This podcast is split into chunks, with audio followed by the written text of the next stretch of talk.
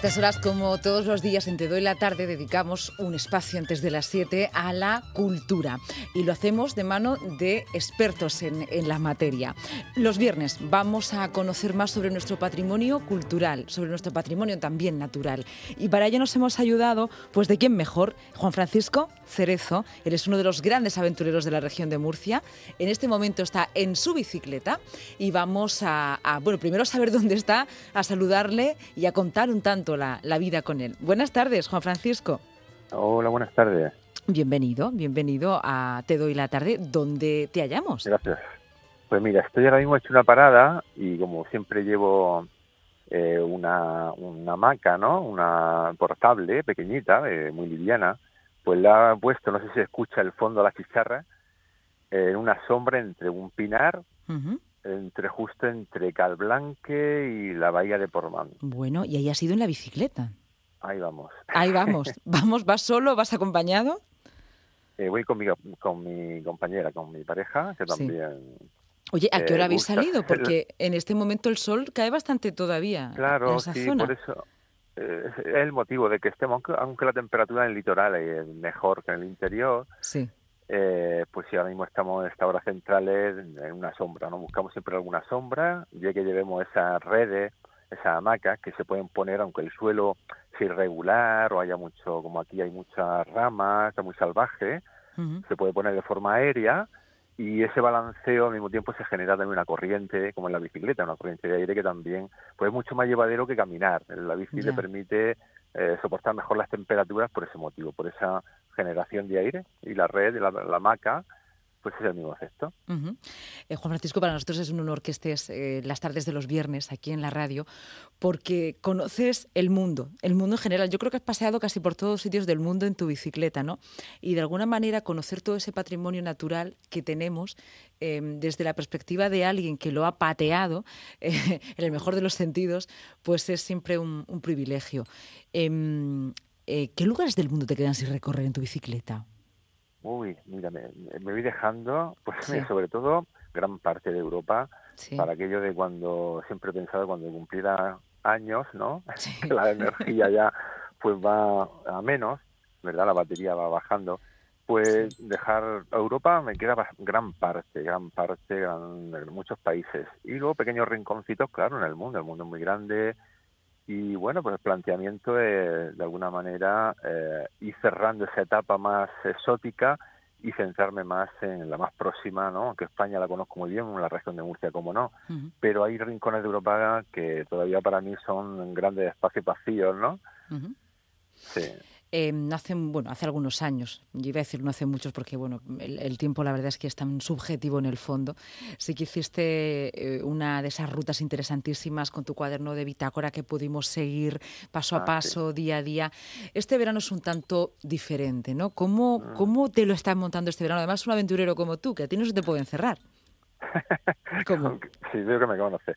Sí, cierto, hace seis años eh, celebrando el 25 aniversario de mis viajes en bicicleta por el mundo, hiciste un seguimiento, ¿no? Y dando la vuelta a la península sí, ibérica. Sí. Eh, la, sí, el, la vida cambia, ¿no? Y bueno, pues en esta ocasión me he quedado por la región de Murcia y estoy visitándola, pues, eh, tanto en bici, a pie, a veces en el coche, pues llevo también, lo llevo camperizado y ahí llevo, pues, eh, todo el material y bueno, buscando localizaciones también para un próximo proyecto de una serie de televisión por la región de Murcia para promocionarla, ya que, uh -huh. bueno, pues eh, siempre que puedo, pues colaboro. De hecho, hace, pues, hace un par de días en el ayuntamiento presentamos también 20 rutas y un anillo uh -huh. por la huerta de Murcia. Fue un laberinto que desvelé, que hace muchos años que se desconocía, ¿no? Y está trabajando cuatro o cinco años en, en desvelar ese gran laberinto que es la huerta. Y en la región, pues igual, es decir... Eh, intentando aportar a que se conozca desde fuera, incluso desde dentro, ¿no? En este caso para hacer también turismo interior. Uh -huh. Y estoy ahora mismo pues, haciendo una especie de prospección, viendo cómo están algunas rutas que ya conocía, porque cambian también, porque este año ya ha sido una sorpresa para todos, ¿verdad? Sí. Esta situación. Pues los caminos, la vida cambia, los caminos cambian, el paisaje cambia, nosotros cambiamos y hay que estar, estar siempre actualizando, ¿verdad? Uh -huh. es más que tú. Igual, igual sí. que las aplicaciones. Sí, sí, sí, tienes que actualizar. Eh, Exacto. ¿Cómo se llama tu bicicleta? Depende, ¿no? De cuál. Tengo varias, tengo ah. varias y ahora mismo están casi todas con la que, alguna La que tienes ahora mismo. Bueno, mira, eh, sí, eh, a ver, esa se llama Valquiria, ¿no? Valquiria es precisamente con la que di aquella vuelta a la península ibérica. Sí, sí, sí. Es la misma. Un poco ¿Todavía la con tienes? artrosis. Sí, pero tiene artrosis. Las, Tiene un artrosis grave. No sabemos si se van a poder curar porque ya todo lo que son la es una doble suspensión, es decir, tiene suspensión delantera y trasera, ¿verdad? Como una moto. Pues la parte trasera tiene ya bastante holgura, se le han cambiado algunos, al contrario que nosotros es más fácil cambiarle piezas, pero no conseguimos que, que sea eh, igual que cuando era joven. Bueno, bueno, pues habrá también que dar una buena jubilación, un buen retiro. Ahora mismo en esta zona de Calblanque, ¿te has ido con Valquiria? Sí, sí. Estoy entre más cerca de Portmán. Claro, es que Calblanque solamente hablamos de Calblanque, hablamos de las playas, ¿verdad? Y el cabezo de la fuente, pero Calblanque, el parque es mucho más extenso y una parte muy desconocida, Rincones por por donde la gente prácticamente no, no pasa. Pues cuéntanos, cuéntanos qué has hecho pequeño, Este es un pequeño sendero, un pequeño sendero poco usual, ¿no? Que sale al, lo que es al, a Tamaría, la zona donde está el camping, este, el, mm. campo de golf, ¿sí? sí. Hacia, dirección, digamos, hacia la calzada romana que baja a Portman. ¿sí? Esa zona, digamos, esa zona de transición. ¿eh? es, un, es un sendero con mucha pinada, bastante con bastante sombra, ideal para eh, verano y muy cerca del litoral que siempre se nota esa, esa brisa ¿no? que se agradece. Mm. ¿Es un sendero donde se ve el mar?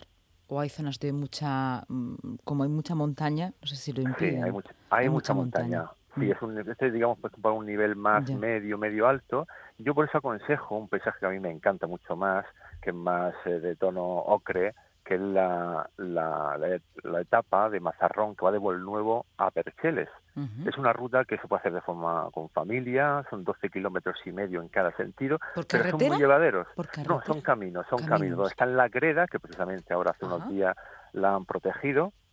Desde ahí sería el inicio hasta Percheles, que es una playa, pues ya la conocemos, ¿no? Con esa ceja de que tiene de, de palmera de fénix, tan que parece que estás en otro lugar, ¿no? Mm, Más, eh, parece como si hubieras cruzado a África con ese encanto, ¿verdad? del paisaje desértico que a mí tanto me encanta y donde de hecho filmamos una un capítulo de Al filo de lo imposible, donde fui con un compañero de Madrid, fuimos protagonistas. Elegimos ese sitio por ese parecido a África, ¿no?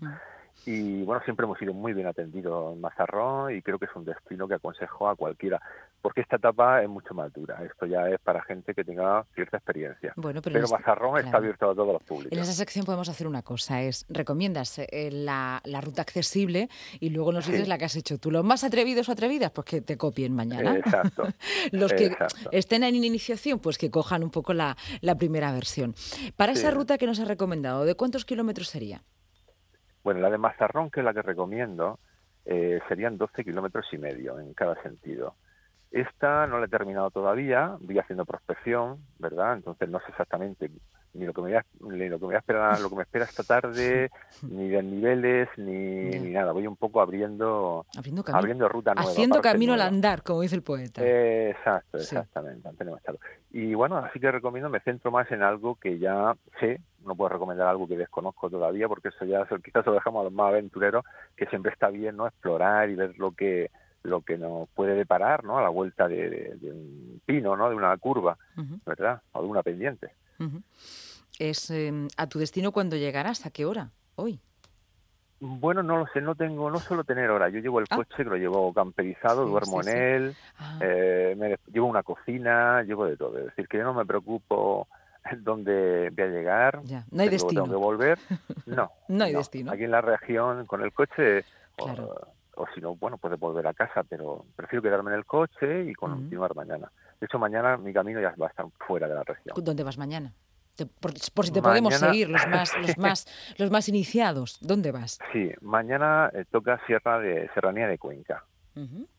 Sí, vamos, voy a, visitar esa parte, que hace muchísimos años que no, no la visito. De hecho, tengo que romper un maleficio ahí. Tuve un accidente con una moto hace 26 años, justo en una zona que voy a pasar.